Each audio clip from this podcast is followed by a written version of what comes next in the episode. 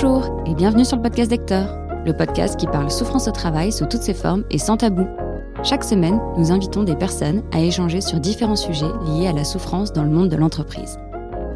Aujourd'hui, on reçoit Eva Mazur, formatrice au premier secours en santé mentale chez l'optimisme.com, le média qui prône le positif dans la vie privée comme dans la vie professionnelle. Eva nous parle de santé mentale et nous explique pourquoi il est important d'en parler et de sensibiliser en entreprise. Bonne écoute Bonjour Eva et bienvenue sur le podcast d'Hector. Bonjour Pauline, merci pour ton invitation. Avec plaisir. Aujourd'hui, on va parler de santé mentale. Et avant de rentrer dans le vif du sujet, est-ce que tu pourrais, s'il te plaît, te présenter?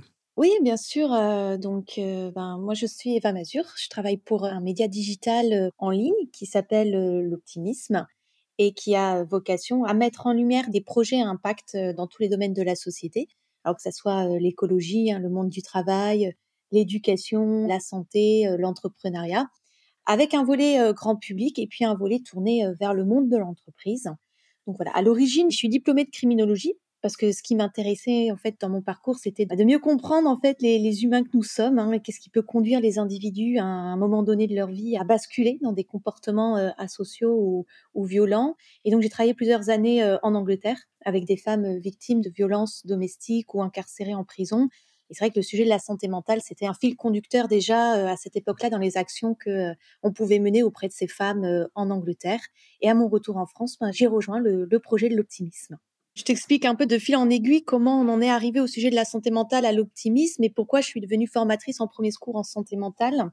Parce que tout simplement, on s'est retrouvé face à une problématique au début du premier confinement en tant qu'humain, en tant que salarié euh, de l'optimisme. Alors, on est suivi par euh, un million d'abonnés à peu près sur nos, différents réseaux sociaux, dont une grande partie, tu vois, de RH, de managers, de dirigeants, euh, de collaborateurs. Et au premier confinement, on a commencé à recevoir de plus en plus de mails et de messages de détresse psychologique.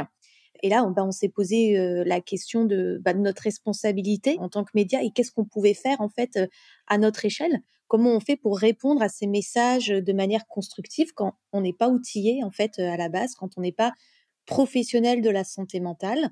Qu'est-ce qu'on doit dire, tu vois? Qu'est-ce qu'on doit faire? Comment on doit réagir à ces messages?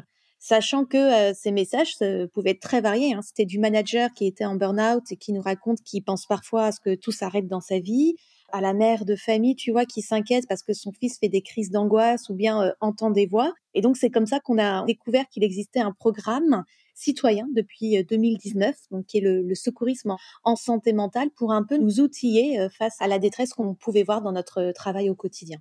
Et c'est pour ça que euh, voilà, je suis devenue euh, formatrice en premier secours en santé mentale. On a formé toute euh, notre petite équipe en interne pour être secouriste en santé mentale. on a trouvé que c'était un programme qui avait vraiment une utilité sociétale, donc on, l'a, on a décidé de le déployer nous-mêmes.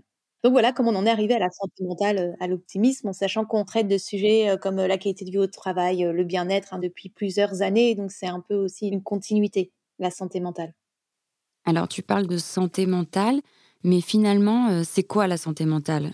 Parce que c'est un terme assez flou. Enfin, je pense que certaines personnes dont je fais partie ont du mal un peu à savoir euh, ce qui rentre dans la santé mentale. C'est une excellente question hein, parce que effectivement c'est un terme qui est flou et je pense qu'il faut partir ben, de la base et déjà s'interroger sur c'est quoi la santé mentale, quels sont les déterminants, quels sont les, facteurs aussi qui peuvent influencer notre santé mentale. Alors moi, je suis toujours très surprise en fait qu'il y a beaucoup de gens qui associent encore ce concept de santé mentale exclusivement au médical, à la maladie, à la folie, à, la psychiatrie. Hein. J'entends encore hein, santé mentale, bah, ça fait peur, le mot fait peur. Alors la santé mentale, c'est évidemment plus que l'absence ou la présence d'une maladie psychique ou d'un trouble psychique. Hein, c'est ce que rappelle d'ailleurs l'OMS. Et il y a beaucoup de définitions qu'on peut trouver euh, à la santé mentale. Le concept lui-même hein, est, discutable hein, d'ailleurs, mais je pense que ce qui est essentiel de rappeler, c'est que quand on parle de santé mentale, on parle avant tout de santé tout court. Il n'y a pas de santé sans santé mentale parce que finalement, si on a un problème relatif à notre santé mentale, ben, ça va impacter euh, plein d'autres sphères de notre santé, la santé physique, bien entendu, euh, notre santé sociale, notre santé économique, affective. Donc, je pense qu'il faut voir la santé vraiment comme un tout, c'est multidimensionnel et la santé mentale est une des dimensions de la santé. Maintenant, si on veut vraiment s'attacher à une définition en particulier, euh, bah, il y a celle de l'Organisation mondiale de la santé qui nous dit que la santé mentale correspond à un état de bien-être mental qui nous permet d'affronter les sources de stress de la vie, euh, de réaliser notre potentiel, de bien apprendre, de bien travailler, de contribuer à la vie de la communauté.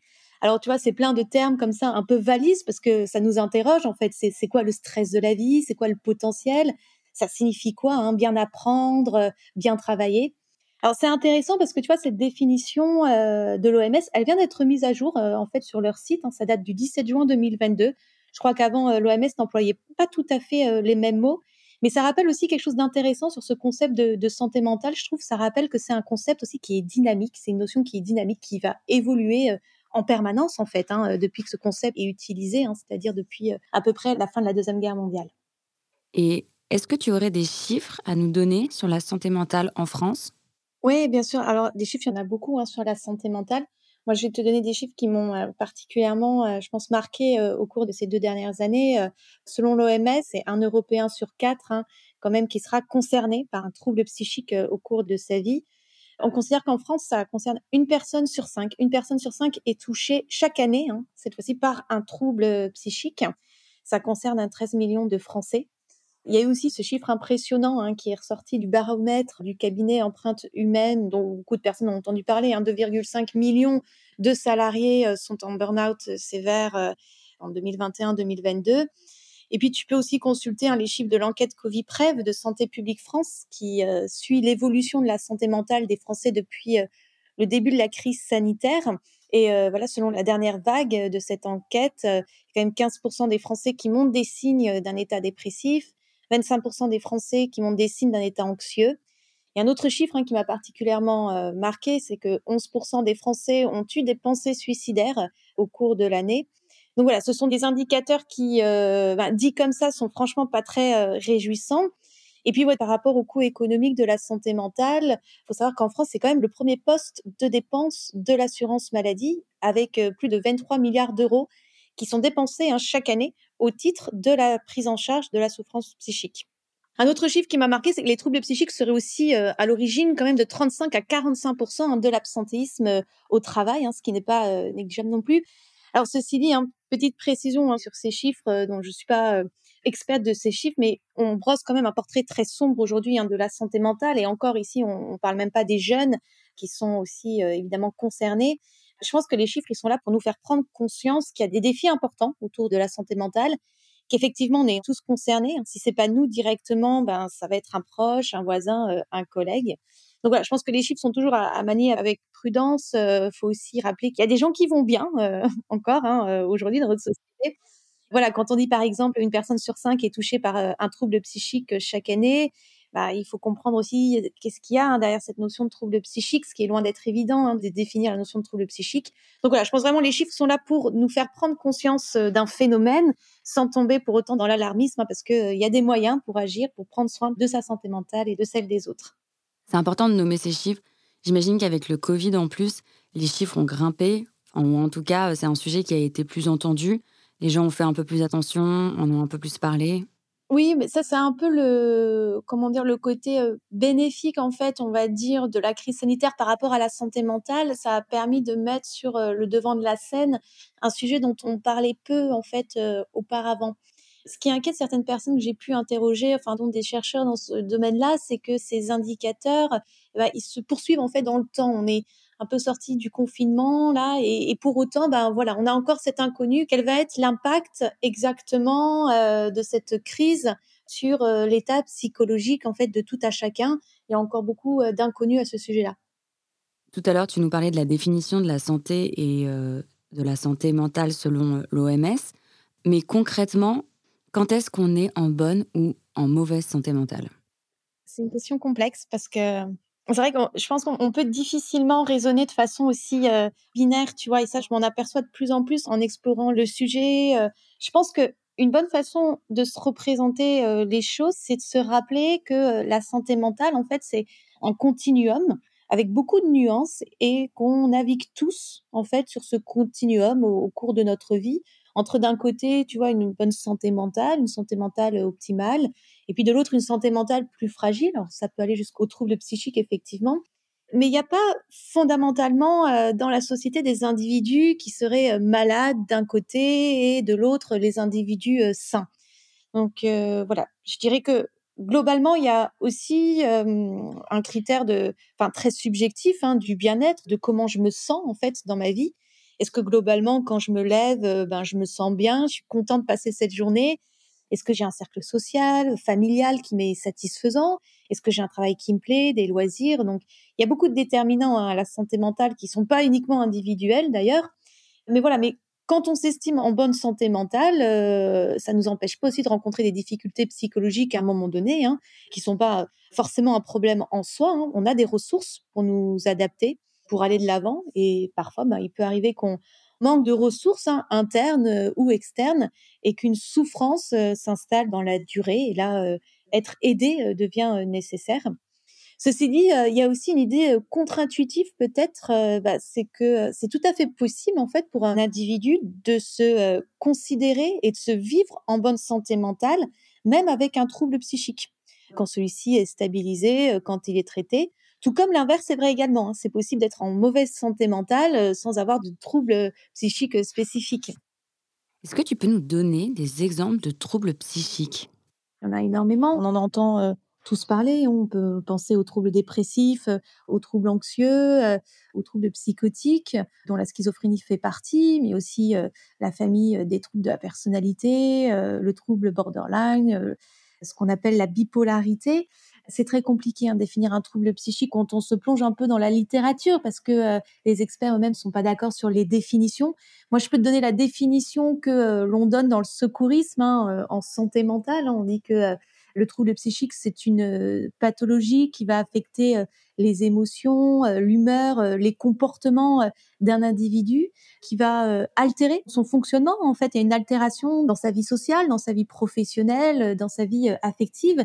Et aussi un autre critère important du trouble psychique, c'est quelque chose qui va durer en fait, qui dure dans le temps.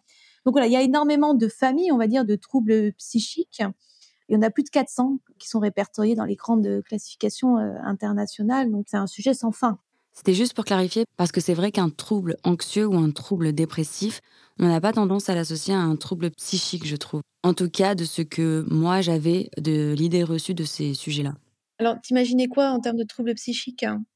Troubles psychiques, pour moi, c'est la schizophrénie, la bipolarité, c'est toutes ces maladies dont on parle peu et qui sont très présentes dans la société, mais qui sont assez euh, méconnus au final.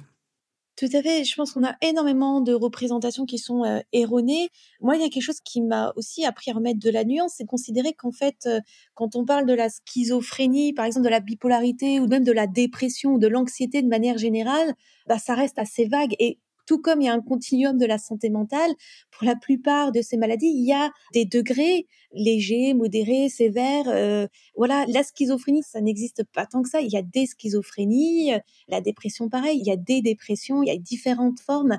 Et euh, chaque trouble psychique va s'exprimer de manière très personnelle, très individuelle en fonction des individus. Du coup, ça me fait enchaîner sur la prochaine question. Quelles sont les idées reçues sur la santé mentale et les troubles psychiques? Ils sont légion hein, euh, en la matière. Euh, les clichés, les stéréotypes ont un peu la vie dure hein, dans ce champ.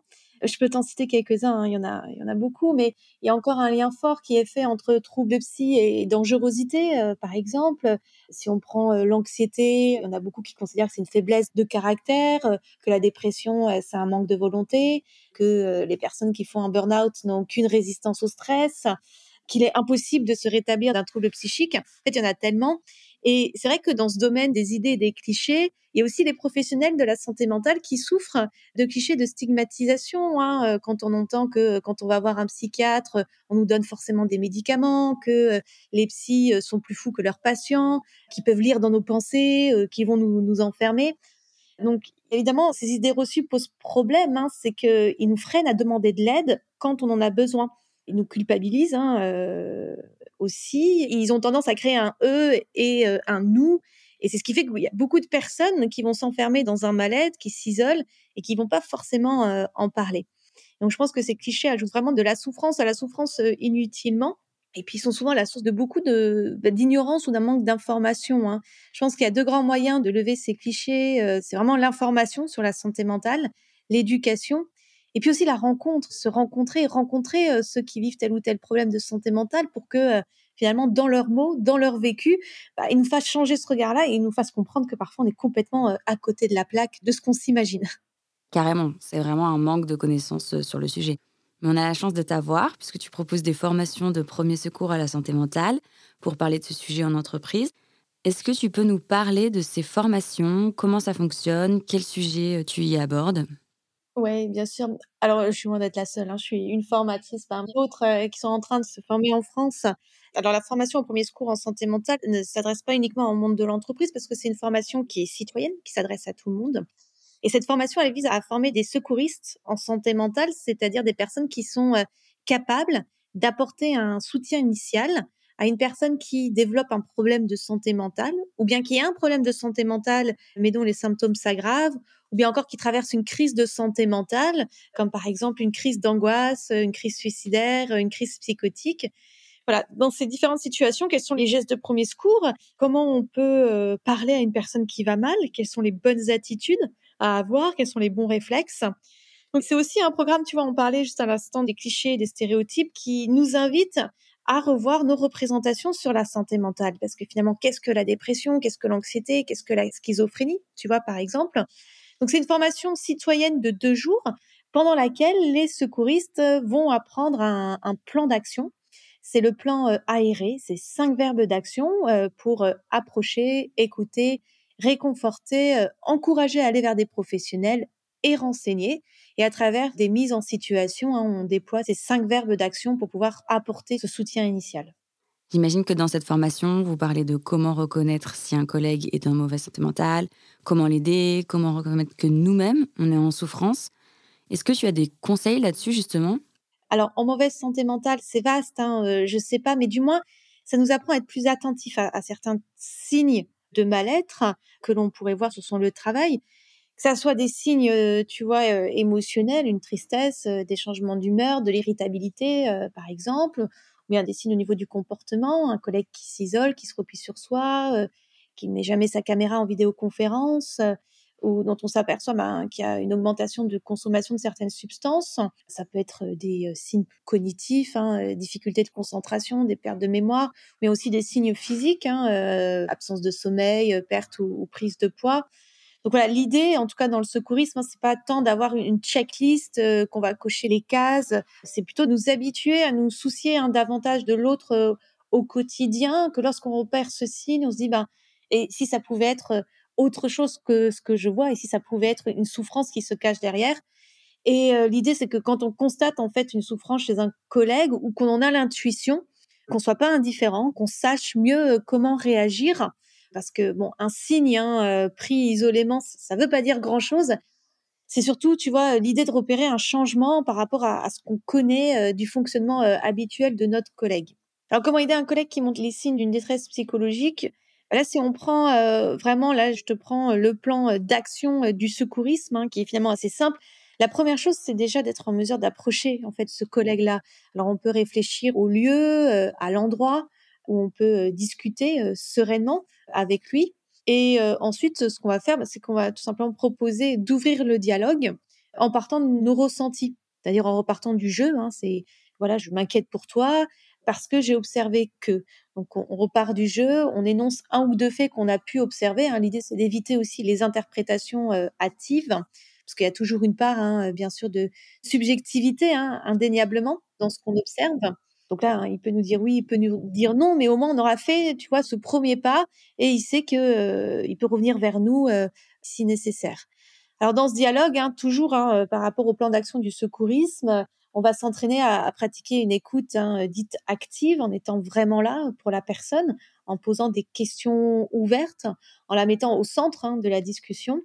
Et puis plutôt que de conseiller, on va donner de l'information en fonction de la difficulté qu'il rencontre, des mots qu'il emploie, et puis, on lui donne ben, des ressources qu'il peut consulter. Et puis, le cas échéant, on l'encourage aussi à pas rester seul dans cette situation ou à faire appel hein, à des relais ou à des professionnels.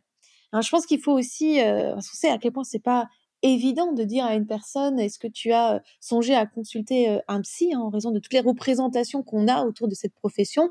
je pense qu'il faut vraiment détabouiser aussi la consultation chez un, professionnel de santé, de santé mentale. Voilà, donc là, les indications que je te donne, c'est vraiment la base du secourisme. Hein. Ça mériterait peut-être plus de développement, euh, bien entendu, mais j'ai conscience que là, c'est assez généraliste. Ça va dépendre hein, de notre collègue, de la situation, de la connaissance de ses ressources. Mais l'idée, c'est de pouvoir voilà, discuter euh, en toute transparence avec lui pour euh, identifier quels sont les acteurs à l'intérieur de l'entreprise, hein, comme les services de santé au travail, ou bien à l'extérieur, qui peuvent l'aider dans sa situation. En sachant aussi, c'est un point important que bah, dans cette histoire, il faut aussi se préserver soi hein, pour éviter la contagion émotionnelle, c'est-à-dire reconnaître ses limites, se dire que bah, des fois c'est ok, c'est ok de pas se sentir capable d'avoir ce type de discussion avec notre collègue à cet instant-là, mais au moins d'avoir ce réflexe dans ce cas-là de se poser une autre question. Ben, j'ai vu qu'un collègue n'allait pas bien, je me sens pas capable là d'en discuter. Ben, à qui d'autre vais-je pouvoir faire appel dans mon entourage professionnel pour avoir cette conversation avec lui Donc voilà, l'idée hein, du secourisme, c'est vraiment d'ouvrir des portes, de planter une petite graine en se considérant comme un relais, comme un relais pas comme un sauveur et qu'il y a des personnes, il y a des services pour aider à qui on peut faire appel. Donc voilà, se rappeler hein, que personne n'a à porter seul sur ses épaules hein, la souffrance d'un collègue. C'est des conseils qu'on peut tout à fait s'appliquer à soi-même en fait quand on sent qu'on ne va pas bien. Mais avant ça, comment je reconnais que je suis en souffrance? Oui, c'est un vaste sujet également hein, parce qu'on sait à quel point c'est difficile parfois de s'avouer qu'on est en souffrance. On peut être clairement dans le déni de son mal-être on est encore sur plein de vieilles croyances hein, selon lesquelles il ben, ne faut pas exprimer ses émotions, qu'il faut être productif, faut toujours se montrer fort pour évoluer, pour gravir les échelons. Alors, sans parler aussi de la culpabilité et de la honte qui peuvent parfois s'associer à ces sentiments. Je dirais que que ça soit en fait pour nous ou pour les autres, on peut se poser trois questions. La première question, c'est quelle est la durée finalement de ce signe que j'observe? Est-ce qu'il perdure dans le temps et depuis combien de temps? Est-ce que c'est tous les jours ou depuis quelques semaines? La deuxième question, c'est celle de l'intensité de ce signe, c'est-à-dire euh, quel est le degré de ce signe qui me fait souffrir? Et la troisième question, ben, c'est l'impact de ce signe. Est-ce qui m'empêche de faire les choses que j'avais l'habitude de faire auparavant et qui me réjouissaient euh, Est-ce qu'il impacte mes relations avec euh, mes collègues, ma famille, mes amis Voilà, quelles sont les conséquences concrètes que j'observe dans ma vie Ça, je pense que c'est une bonne boussole. Hein, c'est de se demander, voilà, la durée, l'impact et l'intensité hein, d'un signe de mal-être ou de souffrance psychique. Et du coup, une fois qu'on a analysé ça, qu'est-ce qu'on peut faire? On peut faire beaucoup de choses. Hein, on peut faire beaucoup de choses. Le champ est, vaste pour améliorer sa santé mentale au quotidien, que ce soit dans sa vie pro ou dans sa vie perso. Tout va dépendre des besoins de chacun. Hein. On sait l'importance aujourd'hui de l'hygiène de vie, de l'alimentation, l'activité physique, du sommeil, des relations sociales si je reste vraiment dans l'état d'esprit du secourisme en santé mentale, je pense que lorsqu'on est dans une situation de mal-être qui commence à perdurer, à avoir des conséquences dans sa vie professionnelle ou personnelle, c'est vraiment de pas hésiter à frapper aux portes et à demander de l'aide. Et si cette aide, elle n'est pas disponible, elle est introuvable en interne, enfin pour X euh, raisons, de faire la démarche d'aller consulter à l'intérieur. On n'est malheureusement pas dans une société où demander de l'aide, tu vois, pour une difficulté d'ordre psychologique, ça va de soi. Or, je crois vraiment que le message de prévention, peut-être le plus important aujourd'hui en matière de santé mentale, c'est de faire comprendre à chacun que demander de l'aide, que ça soit dans un premier temps euh, à un ami, à son médecin traitant, euh, que ça soit euh, aller voir un psy ou pousser la porte d'une association ou d'une structure, c'est pas la marque d'une faiblesse. Hein. C'est au contraire faire preuve à la fois de lucidité et de responsabilité vis à -vis de sa santé mentale. Donc vraiment, euh, ne pas attendre qu'une situation de mal-être euh, s'aggrave ou s'installe dans la durée pour aller chercher cette aide-là. Ça marchera pas forcément hein, du premier coup. Il hein. faut parfois euh, persévérer pour trouver la personne qui nous convient, la personne qui va vraiment pouvoir nous aider. Mais aujourd'hui, on sait qu'il y a des moyens, il y a des outils, il y a des solutions pour améliorer sa santé mentale. Donc voilà, et on doit parfois se faire accompagner pour trouver ceux qui nous conviennent le mieux. Tu disais, faut pas laisser traîner. Quels vont être les impacts sur les salariés et pour les entreprises si justement on laisse traîner les problèmes de santé mentale? Bah, les impacts peuvent être, euh, enfin, il y a toute une diversité d'impacts possibles. Alors, on sait que le risque hein, de faire l'expérience de toute manière de troubles psychiques au cours de sa vie professionnelle existe pour tout à chacun. Va y avoir des échelles de degrés hein, dans les troubles psychiques, comme je te disais tout à l'heure. Donc pareil, au niveau des impacts et des conséquences dans la vie d'un salarié, ça peut se jouer au niveau de la fatigabilité, par exemple, baisse de l'estime de soi, de la démotivation, de la dévalorisation, de la culpabilité, de l'inquiétude, de la colère, de l'impuissance. Et puis, bah, ça peut aller, hein, dans certains cas, jusqu'au handicap psychique. Et dans ce domaine-là aussi, bah, il y a un gros travail de sensibilisation hein, à faire auprès des entreprises. Après, au niveau de l'entreprise, euh, bah, de manière générale, hein, la mauvaise santé mentale des salariés va avoir des conséquences, euh, bien sûr, sur la productivité, sur la performance, sur l'absentéisme, mais aussi sur le climat hein, social de l'entreprise, son image, sur les liens euh, entre les collègues, impact sur le collectif. Ça peut causer de la souffrance, de l'incompréhension aussi dans les équipes, de la désorganisation. Alors juste à titre euh, indicatif, on parlait de coûts économiques tout à l'heure de la santé mentale. On évalue par exemple le coût du stress professionnel euh, en France à 3 milliards d'euros. Ouais, donc ça fait beaucoup d'impact en partie pour les entreprises. Comment elles peuvent agir pour prévenir et améliorer la santé de leurs salariés? La prévention de la santé mentale euh, en entreprise s'intègre aussi hein, dans la prévention des risques psychosociaux. je pense déjà analyser et, connaître hein, les paramètres qui peuvent jouer sur la santé mentale des salariés Ensuite, bah, ça va être tout le volet euh, sensibilisation euh, et formation hein, des managers, des RH, des collaborateurs eux-mêmes, collaborateurs qui réclament hein, d'ailleurs de l'information au sujet de la santé mentale hein, pour deux tiers d'entre eux. Il y a 22% des collaborateurs en entreprise qui ne savent pas comment en fait réagir face à la détresse psychologique euh, de leurs collègues. Donc, je pense qu'il faut normaliser le sujet, mais pas seulement en entreprise, dans toutes les sphères de la société, parce que l'entreprise ne peut pas tout faire face aux au défis de la santé mentale rappeler aux collaborateurs c'est OK de pas se sentir bien, de pas en avoir honte, qu'on a le droit de demander de l'aide, faire reculer la stigmatisation hein, en ce qui concerne les troubles psychiques. Et ça, là, l'entreprise peut jouer un rôle hein, en ouvrant la parole. Alors, ce que certaines entreprises ont commencé à faire, hein, sans que cela soit euh, la solution miracle, c'est de former des référents en interne. Parfois, ils les appellent des bienveilleurs ou bien euh, des secouristes, justement, euh, en santé mentale, qui peuvent être un premier point de contact euh, lorsqu'un collaborateur rencontre des difficultés de cette nature. Donc voilà, information, sensibilisation, euh, de la pédagogie euh, continue. Hein, tu sais, il y a des collaborateurs bah, qui savent pas comment en fait consulter leur médecine du travail, qui sont pas au courant, par exemple, que l'entreprise a mis en place une cellule d'écoute externe, hein, par exemple. Voilà, libérer la parole sur le sujet de la santé mentale, favoriser une culture d'entreprise bah, qui permette de créer un climat de sécurité psychologique et bienveillant, parce que que la parole se libère, il faut aussi ce climat-là. Ça peut passer par mettre en place des actions qui favorisent la qualité de vie au travail, ou bien instaurer aussi des dispositifs hein, dédiés à l'accompagnement individuel des collaborateurs en souffrance psychique, hein, par exemple. Hein. Donc, pareil, la palette est large. Ça fait plein de solutions variées à mettre en place. Bah, un grand merci Eva pour toutes ces informations et ces conseils. C'était super intéressant. On peut retrouver plein de contenus sur ces sujets sur le site l'optimisme.com. Et bien évidemment, on retrouve Eva pour les formations sur les premiers gestes de secours en santé mentale. Merci. Merci beaucoup, Pauline. Et voilà, la saison 1 du podcast d'Hector touche à sa fin. Pas d'inquiétude, on revient bientôt pour une deuxième saison tout aussi intéressante.